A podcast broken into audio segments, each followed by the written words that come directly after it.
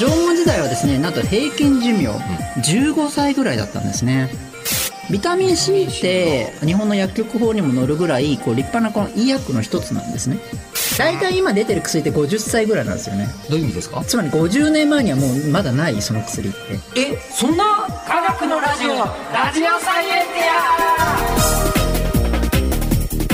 ティア科学のラジオこれは日本放送アナウンサー聞きたがり吉田久典が国立科学博物館認定サイエンスコミュニケーターで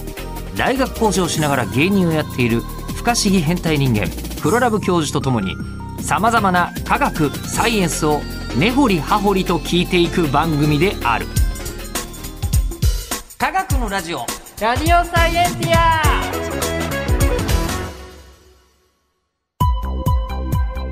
間違った話はしないけど正確さにこだわると逆に分かんなくなるので興味を持ってもらえたらこの世界はめっちゃ細かく説明してくれる人がいるのでそちらを参考にしてください。 はいであのちょっとお休みとか挟んじゃいましたけど、そうですねえーまあぶっちゃけで言うとちょっと困ってたんですよね体調的にね。そうそうですね、ええはい体調的にもう全然言っても大丈夫ですよコロナでしたそうなんですよ。えーそうなんですよ。はい学会のついでにね感染もしましたはい、はい、という、まあ、人が集まる時はまだまだねあのこうあその、うですね油断してはいけないというはいことでございますが、はいで今回からそれを受けてってわけじゃないけど、えーテーマがなんかそれっぽくなります。はい何ですかお薬飲みましょうねの科学イエーイ薬薬、薬薬はなんて言うんだろうあの不思議なものですね。あの、私、あの、錠剤が飲めなかったので、飲めない子なんでお、やうんすごくこと、今回のコロナええでご迷惑をおかけしました。 はいああ、それで飲めないっていうのはもうあのなんかあの生理的な問題ってことですよね。苦手っていう。はい、あなんか、錠剤って意識するだけで、なぜかご飯と一緒に飲んでも、薬だけ口の中に生き残ってる。そっちの方が難しいと思うんですけど、なるほどそんなような状況になるんですよね。ほらまあそういう体 質。はい。はい、でということで薬なんですけど、はいえっと、今日先に言っといた方がいいなっていうのが、はいはいえっと、これがこれこれに効きますよみたいな、うんえっと、話というのは、うん出てくるかもしれませんが、うんそれはいろいろケースバイケースでございまして。そうそうそこうこで言ったからといって、うんあの100%あなたにも効くとか、はい周りの方にも効くとかいうことではなかそうっそたうそりうするので、はいえーその辺の話に関しては、んちゃんと、えっと、お医者さんだったりとそか、うですね薬剤師の方にそごうそうそうそう相談の上に服用をしてください。そうそうそうそこうれはあの重要です。そう、こめこちゃくちゃで大事。ここでいいって言ってたからといって、あもうのもうなんかよくわかんないけどいいんでしょって言ってうん服用するのは危ないんで、そはやめてください言。わないですけどね。まあまあ基本的には言わな いそう、言わないですけど、もっとそんなざっことは。くりざっくりいろんなことについてお話はしますが、はい。一応こうあの薬というのはちなみに放送人としてのちょあっーとプラスアルファの話で言うと、いはいはいこれポッドキャストなんでそんなに厳密に、あの適用しなくてもいいのですが、ほう本当放送で言う場合はほう薬事法というものがありましてほうほうほうほうストレートに〇〇が〇〇に効くとか言っちゃいけないというのがあるんですよね。ああ、なるほど。ええそっか、はいすごいですね。昔あのそういうの結構厳しくて、はい某栄養ドリンクはいはいはい、はがい。スポンサーさんについた時に、はいえっと、放送ではい飲んでくださいっていう話があったんですよ。ほう。あもうそれは別に、えーいいんだけど、はい放送で飲んで効くとかあ、言っちゃダメでなるほど元気出たとか言っていいんですか、ってそういう抽象的なのでもダメって言わあれて、それもダメ そ。れもダメって言われてでじゃあいろいろ考えてうーんあんまり栄養ドリンクに言うことないと思うけど美味しいっていうのはどうなんですかって言ったうらんそれもあの服用 量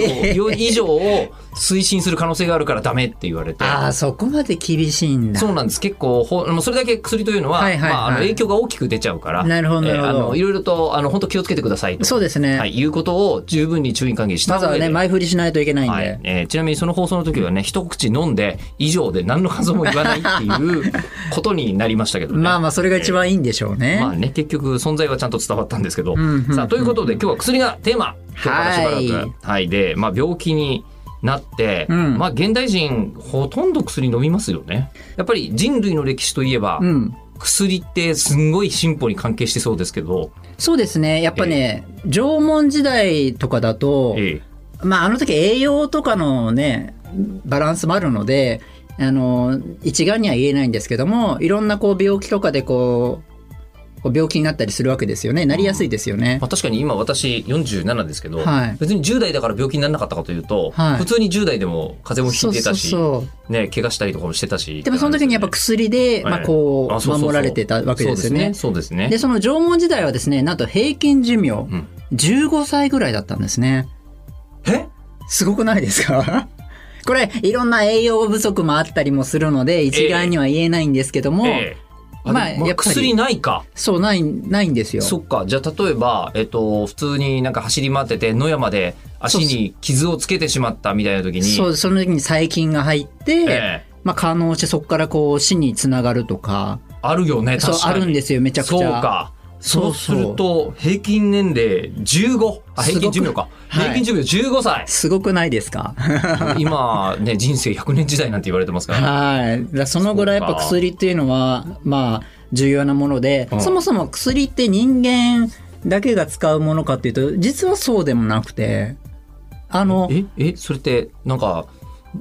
でもでもわかんないですよ普通になんか犬が、えーちょっと胃が痛いからちょっとキャベジンちょうだいみたいなのあんま聞いたことないですけどあ、でもちょっと、ちょっと近いんですけど、ええ昆虫だとですね、あ昆虫はいお。一人がっていう幼虫が今いるんですよ。一人がはい。はいで、それがあの、ヤドリバエっていうやつにこう、卵を産みつけられちゃうんですね。一人ががヤドリバエに卵を、まあ寄生ってやつですよねそうですそうですんで見つけられちゃう最終的にそのヤドリバエが体の中でこう、出てきちゃって殺されちゃうわけなんですけどまあも、一、確かに人がのやつを。うんうんうんでもその時に一人がは、うんこの毒人参っていうこの、なんて言うんだろう、薬、薬草というか、はいあれを植物を食べると、その中にいるヤドリバエがこう苦しむらしくて、うん生存率が高くなるっていう、こう薬効の効果というか、へえまあそれが薬って言えるのかどうかはわからないですけど、似た感じをしますよねだから人間がそうおそう腹にこう寄生虫が入っちゃったら虫下し飲むみたいななまあそう、そういうような感じの。ははい。とか、おまきザルっていう猿ですね。はいあれは安手を見つけるとこう、こう、さすってですね、うんベンゾキノというまあ化学物質を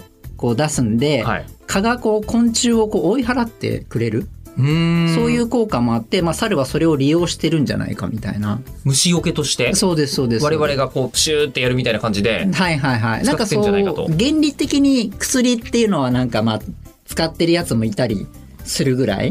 へえそんなような時代があるんですけども、まあ今もやってるんでしょうけども、はで、人間の薬の歴史から言うと、例えば紀元前4000年から3000年ぐらいあはいはいはいの古代メソポタミア時代ですかね。はいはいはいじゃあその年度版のところにですね、年度版のところはい、550種類もの医薬がこう記載されてへえいたらしいんですね。ほうほうほう薬として。うんで、それからど、例えばですけど、動物のうんこ。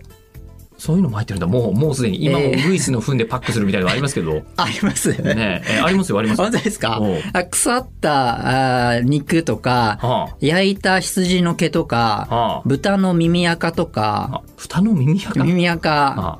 あとはまあ、糞尿、うんパンや木材に生えたカビとか、うんまあいろいろあったんですけど、これ汚物じゃないですか。まあゴミだよねそうですよね基本的にはこれ基本的には、病気は悪魔が体内に侵入したため起こるものって考えられてたんですね。あまだ、まあうん当然だけど最近もウイルスも知らないし、そうそうそうそう。微生物もよく分かってないし分かっみてたいなない時代なので、はいはいだ、からそれを追い出すにはどうしたらいいか。うん、悪魔が嫌がるもの。そうだ、悪臭を放つものだ。あそういうことなのそれが基本的な根本原理だったらしいんですよ。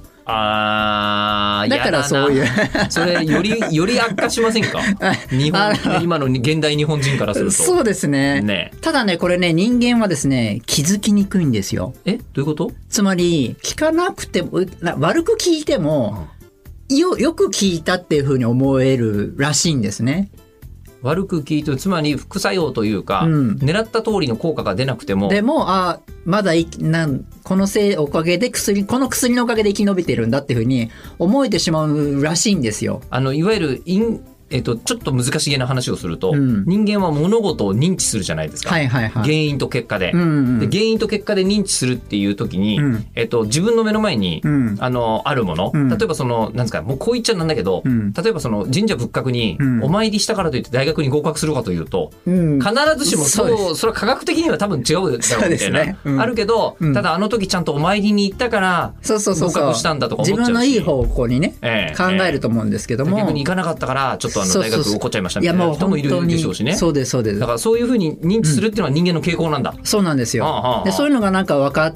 る感じで、はい紀元前460から370年ぐらいになると、ようやく、うんあれ、悪魔の仕業ではなく、自然現象の一つとして、捉えてもいいんじゃないかみたいな話になるんですね。結構かかりましたよ。はい3000人近くかかったんですね。ようやく薬草とか出てくるんですよ。マンダラゲとかケシとはあか、はあはあはあまあいろんなその漢方薬系ですかこれが四紀元前460年から360年ぐらいってことですかはい、そうです、そうです、じゃそうあやっぱでりす。 3000年かかってんだよねさっきのあのなんか体に悪いものがみたいなそうです、そうです。まあでもそれはメソポタミアかでもまあマンダラケとかケシとかは中国とかですかそうです、そうでうんうんうす。んそういうところから出てきた出たり、日本だとまあちょっとこう、日本独自のその生薬とかもだんだうんうんん処方されるよ、漢方系ですね。うんなったりもするんですけども、ちょうど1600年ぐらい、ちょうど江戸時代ぐらいですかいきね。なり飛び飛んでませんかちょっと飛びますいきなり2000年ぐらい飛んだ飛びます1600年紀元はい。えっ、とで関ヶ原の戦いとかの頃だねそうです。いそれあの、ボイルの法則って、はいあの、いう、まあ、有名なロバート・ボイルっていうのがいるんですけども、ここでもやりましたっけここでまだやってないかもしれないですね。気体系とか、はい温度とかそういうやってないかなやってない熱かもしれない力学的なあれなんですけども、まあ、その先生が、まあ、有名な先生がでさえも1600年の時代ですようん病気の治療にはあの馬糞とかえ人の尿戻っちゃったじゃ ん死者の頭蓋骨の入ったこう固形を混ぜたものとかなんかグロいですけちょどっと待ってちょっと待って待ってあの熱力学では天才なんですよねあ天才なんですけども、ボイル先生ははええいダメだったんだやっぱりそまのだからそうつまり言いたいのは根ず根強いんですよそのあのなんか悪いものが体に入りう悪いものを追い出せばなんとかなるぞってそうなんとかなるぞ人間は思ってしまうのが基本なんだそうなんですよなるほどでやっぱねこの時代やっぱ水銀もすごい飲まれていてなんか真の始皇帝はいがはいはい不老長寿のそうあのこう薬としてずっと飲まされ続けていたっていうのを聞いはいたことがはあいりますいやでもそういう感じあのあの水銀ってあの見た目があのなんて言うでしょう神秘的な力というまか、あね、神秘な感じしますよね光ってる、うんあのターミネーター T1000 ですよね液体金属みたいはいはいはいはいはいなああのみイメージなので、うんやっぱりこう秘めた力を持ってるというふうに信じられていて、うん雰囲気だよねこ雰れ囲気、んただ殺菌効果はあってああその当時の梅毒の治療薬とかではまあまあありえなくはない少しは使い方だよあのあったとはいまあでも猛毒の方が強いんですけど正直言ってそうだよね今は絶対やめてくださいねもう本当にね、うんそうそうそうそうそうもうそうこうんこれは本当真似しちゃいけないものなんですけど、うんうんやっぱそういうのを結構飲んでる節が多くてですねあのシューベルトっていうあの音楽作曲家ですね先ほどのシューベルトはいはあの方もですね、ちょっと梅毒治療の際に、この水銀のその中毒じゃないかみたいな説もあって、いてかそれ以前にシューベルトは梅毒だった んだよ あの、ええそうみたいですそうだね。ねはい。うんで、それがもしなかったら、その、交響曲第7番もこう、完成してたんだ完成よねしてたかもしれないっていうふうに言われるぐらい、やっぱりこう、水銀も飲んでる時代だったり、そういうのがあったんですね。いやそう。いやー、やだ、なんかタイムスリップして、一番持ってくべきもの、はい今なんかこう、あの、松本清とか持ってきたいこと気持ち に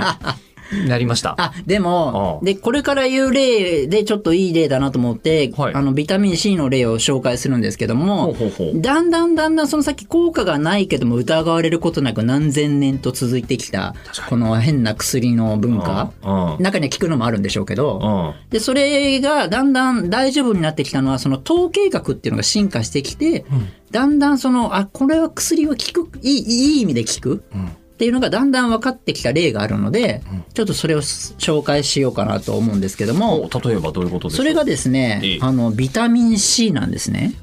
ビタミン C。ビタミン C っビて、タミン C はあの、薬局法にも、日本の薬局法にも載るぐらい、こう、立派なこの医薬の一つなんですね、実は。あの、いろいろと飲み物とかに、うんビタミン C 何パー、あの、レモン何個分配合みたいなのがあはいはいはいりますけど、はいあれは一応医薬品なんですね。医薬品の一つなんですまあ、よね。食べ物にも普通に入っているものではあるけれども、そうです、そうです、そうです。うん医薬品ではあると。医薬品であると。うんで、あの15世紀の大航海時代って、あの、船がこう、いっあぱーい到来してた時代があると思うんですけあのど、ね、大西洋を渡って、うんヨーロッパから新大陸、そアうメですリカに到達したりとか、そうしまくってましたよねあ。の時相当船に乗ってたじゃないですか。まあ、しかも普通ははいみんな、あの陸の上で暮らしているのに、うん多分人類があの数、ん何ヶ月も船の上にいたっていうのは多分初めてでしょうねそう。。歴で、史上そこ。で謎の病気、謎の病気というか解決病っあ、聞くね。ていう病気にみんな悩まされるんですね。あの壊れる血あのそうです病とかいて。そうです、そうです、そうです。はいはい強い疲労感、衰弱、皮膚は押すと凹んだまま、うんうんえー鼻や口から出血とか、うん全身あの皮膚が紫色にあざができたり、うん関節痛みとか、うんうんまあ、歯が抜け落ちるとか、うんそういうようなで死ぬこともいっぱいあってですね。解決病ねそうです、そうです。うんで、当時、アフリカ、あこのインドにこう、船で到達した時に、160人の乗客がいたんですって。うんで、そのでも100人ぐらいはその病気で亡くなっちゃうぐらい。こ結構多くないですか想像より相も。当多いです相当多いですで、18世紀のイギリスの海軍でさえも4年間かけての航海で、1000人以上も亡くなっちゃったんですね、その病気もでう。海軍とかだから当時としては最強の組織というかそうです。そういうところでもまだ全然分かってなかったわけですねそうで、あの、す戦死が4名うんだったんですって。え戦死が4名四名海軍海軍強いから強い強いから。 4名4名。えだけど、びあの、解決病で1000人以上はその病、はそう。あ そのぐらいも大う、問題じゃないですか大問題で、もうどんどんどんどん人間を補、 変な話ですけど補充して、うんまあ海軍を成り立たせてたみたいな時代があったんですね。うんうんで、その時にん、やっぱこれ原因が少し分かってて、うんビタミン C だっていうのが分かってたんですね。分かってた不思議なことに分かってたんですよ。なんかビタミン C を取ればいいよとなんか逸話か何か分かんないですけど、その時代のことは正確には分かってないですけども。じゃあ多分その時代にも、はい多分さっき言ったみたいな、うん悪魔だよみたいな迷信そもういっぱいあってそうそうそうそうでその中にそうたまに真実が混ざってる 混ざってる。いっぱいの噂の中に。そう。だからはあはあ厄介なんですけども、はああはあはあのーまあ、ゲームも僕、あの、僕たちはもう知ってるのであれですけども、長期にわたって陸を離れるときに、こう、船の中って湿気がすごいと。うん。なので食材に、あの、片焼きのパンとか塩漬けの肉とか、長期保存効くものに限られてたんですよね。うんまあそうなりますよね。そうするとビタミン C 群の、あの、いっぱい含まれてる野菜やら果物がないからこそ、ビタミン C 不足になる。うんうん。そうすると人間のコラコラーゲンって大体全身のタンパク質の3分の1を占めるえーものなんですね。で、そのコラーゲンをこうちゃんとこう結びつけるものにビタミン C が必要だったんですよ。へえ。で、これが結びつけられないわけですよ。ビタミン C がないと。うんうんうん。そうすると弱いコラーゲンができて、うん。こう押しても、あ、へこんじゃったへまんまこんじゃうだね弾力性ないから。なるほど。あとは血管から漏れたりして、脆くなる、はい。えまあ死になるというか。なるほど。つまああいりう、まあ、ちょっと体中のタンパク質が質が悪くなっちゃうぞっていうのが、うんそうですそうですあの、解解決病なんですね。解決病だったんですね。うんうんうんまあそれはまあ、だんだん分かってくることなんですけども、はいはい。でもそれがやっぱり、どうしてもみんな、ある程度そのビタミン C であろうってことは言われてるのにもかかわらず、硫酸を飲ませるとか、 あの、なんかはあの、だからやっぱ信用されないんですよね、そのビタミン C のことが。治療法いろんなの、兵士が怠けてるだけだろうと。強制労働させれば治る。っていう人もいたらしいです。もうだから、いろんなことを言うわけですね。人間 もうの、あ、そうか、分かった。薬の歴史って、もう人間の認知との戦いなんだね。いや、もうそうなんです人間って簡単に迷信を信じてしまう。そで、人たちの中から、いや、それ迷信じゃなくて、この中に正しいのはあんだけど、そうそうそう正しいのはどれだよっていうのを見せるために、そ多う分統計学が必要だったんだ。そう、それのいい例が今のこの話になってるんですけども無理、やり働かせる、えっ と、怠けてるだけだ。だろうえーえー硫酸飲ませる。飲ませるとかもうなんか、それこそ水銀ねあ。飲ませたりとか。もうめ、うもわうめちゃくちゃ飲なみ時代。たくない、その頃の 船。本当 そう。ああで、その時にですね、イギリスの海軍医、ほうジェームズ・リンドって方が1747年に、治療法が本当にこう有効なのかどうか、そのビタミン C というものが、はあ、はあはあはあ、じゃあか本当に噂かどうかをちょっと調べてみようということで、ジェームズ・リントさんが。はい。うんこの当時、あの、今の時代で言われたら、あの、コントロール実験っていうことで、うんあ対象実験ってことで、何も与えてないものを、薬与えたものでどう成果を出すかっていう、うんうん当たり前の実験方法なんですけど、うん。この当時当たり前じゃないので、まだ、あ、まだないんだ、その頃。ないんですよ、その、うんうんうんそのなんて当たり前の企画方法うん、分けてみようよ。だからやってないのとそうじゃね、そう与えそたうそのうそとう分ければ分かるじゃんっていう発想がまだないんだないんですよあ、その発想自体をした人なんだ、この人そう、だからこの人すごくて、あああ僕の中でも神と思ってるぐらいなんですけど、ジェームス・リンドシン。あの、海軍医なんですけどね。はいはいはい。で、この方がですね、12人の解決病の患者を集めて、それで毎日同じ食事は、あ、その時に6組に分けて、はい。例えばリンゴの果実を与えるもの、うん。まあ、硫酸塩を与え、える硫もの酸飲まされちゃった人いるの と言います。うんで、酢、あの海水とか、水ニンニクとかの、まニンニあ、あクッキーみたいなものにしたものとか、その中にオレンジ2個、レモン1個とか与えるところがあって、実験してみたら、6日後にもう、オレンジとレモン与えたものは全員完治。あ、そんな効くのもう聞く、もう分かりやすかったんですね。はあ。で、リンゴの少しかじった人たちは少し回復。ビタミン C の量は、やっぱりみかんとかのが、みかんとか柑橘類のが多い。そうそうそうはあはそう。あはあはあっていうのがもう分かって、あこーこで初めて統計学的なものうん。が、この、今でいうこの実験の仕方が分かったんですね。あ、果こ物れは、そうそ果物効くぜと。う。うん。うん。はやっぱこれは正しいことなんだと。あ。ただこれね、飲ませることがね、まだダメなんですよ。どえ、どういうことで、ビタミン C は信じられ、あの、少し信じられていて、やっぱ本当だってことは、ここで分かったわけですね。リンドさんのおかげでリン分ドかさんっのた。うん。ただ飲まないんですよ、みんな。いや、ビタミン C なんてそんな、え、ありえない、ありえちょっなとオレンジ食って、オレンジ食ったら大丈夫って、そんなみたいい。な。そう、そんなバカな、みたいな。え、嘘でまあ、水銀の方がいいでしょ、みたいな。だからその感覚なんでしょうね。ちょっとそこら辺分かんないんですけでもど、当時の常識からすると。常識からするうと、ん新しいなんか新設で、まあ昔からいいって、うんまあオレンジいいとは言ってたけど、俺は違うと思うっていう人はいっぱいいる。 いる状況だったのでああ、そこでジェームズ・クックさんっていう船長が、はいはいはい。新たにあめちゃくちゃ有名なはい航海士じゃないですか。もう、うんじゃあ、あの、貴族がこう、なんか、位が高い人だけにしか食べれない食べ物として配ったんですって、ビタミン C のその食べ物、果物を。あの、まあ、オレンジとかをはい、貴族の、あ、どうぞもう先生。はえい。あの、あ、もう本当に貴族の方にだけ、だけ差し上げます。差し上げますと。ほうしたら一週間後ぐらいに、俺たちにもくれよと。どういうことえ え言い出して、えそれからみんなうまく食べるようになったと。あ、もう、それでうそましたくら。死者はもう誰もいないので、えすごくそれが広がってえ、、えこう、まあ、解決病が解決できたとえ。。じゃあ、はじいや、あのそこでドヤ顔で言うと、あの芸人さんとしての格が下がりませんか危ない大丈夫ですか危ない危ない危ない。で今こうたでも食べて、はいで一番初めはじゃあインフルエンサーマーケティングだよねあー今で言うならそうですね、そあうだのインスタグラマーは解決病にならないななんかオレンジ食ってるぜそうそうそうそうそう。でそしたらなんかフォロワーの人たちも、うんみんなこうオレンジ食べるようになって、そもう本当にイエーイってもうみんなう。そう。船で解決病にならなくなったとそのぐらいやっぱり薬っていうのは、なんて言うんだろう。真実なのに信じられないものだったりしたり、すごいその歴史があるうんものだってことをちょっと伝えようかなと思って、その例で多分一番いい例かなと思ってだ。から多分なんだろう人間の認知って、はいあんまくるあの薬に向いてないんですね向い向いてない向本来はのかもしれないでですだからね。その数学的というかうん統計学的なものの見方があって、で初めて そうそうそう。薬というものを生み出せるそうそうそう。へえでも今でもそうですよね新薬とか作る時ってあー投与した人と,、うんえっと投与してない人と、うん偽物の薬偽薬っていうのをあそうです与ねえた人っていうんでそうそうそう比較検証するんですもんねそうです。本物のね、うん実験ではやってますね。じゃあ思い込みじゃ絶対ダメなんだ薬作るためにはあ、そうですね。ねまあ、プラセボ効果でもあるんですけどね、そういうのも効果もあるんですけど。病が気からってやつですよそねうそううそう。まあ、そんな感じでビタミン C がまあ薬として発展していくんですけども、だんだんまあそのビタミン C の成分が分かるようになってきて、まだ分かってなかったので、とりあえずみかんとかに入ってるらしいぞまでは分かってるそんうですねそうそう、それがこうだんだん抽出できるようになって、うんそれがこうまあ工場としてもう生産できるようになったりして、うんうんうんそこからビタミン C っていうのは、あれなんか、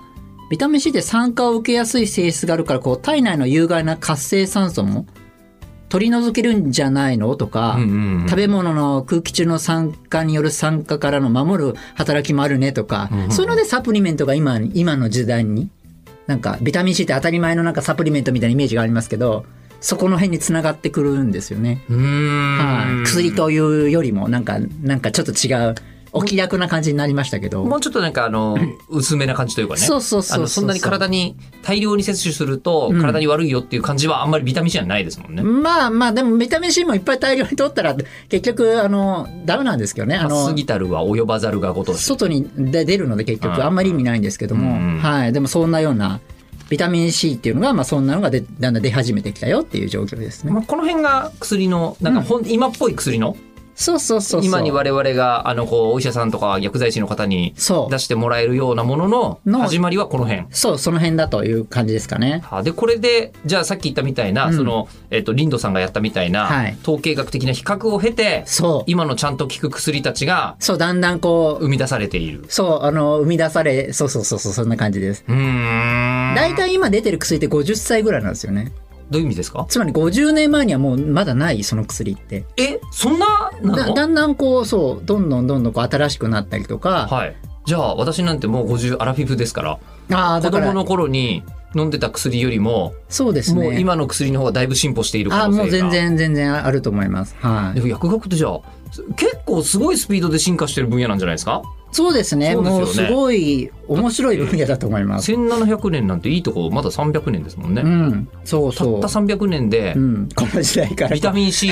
水銀飲んでたところから そうそうそうそうこそう。こまで来てるんですもこんねこまで来た。すごい。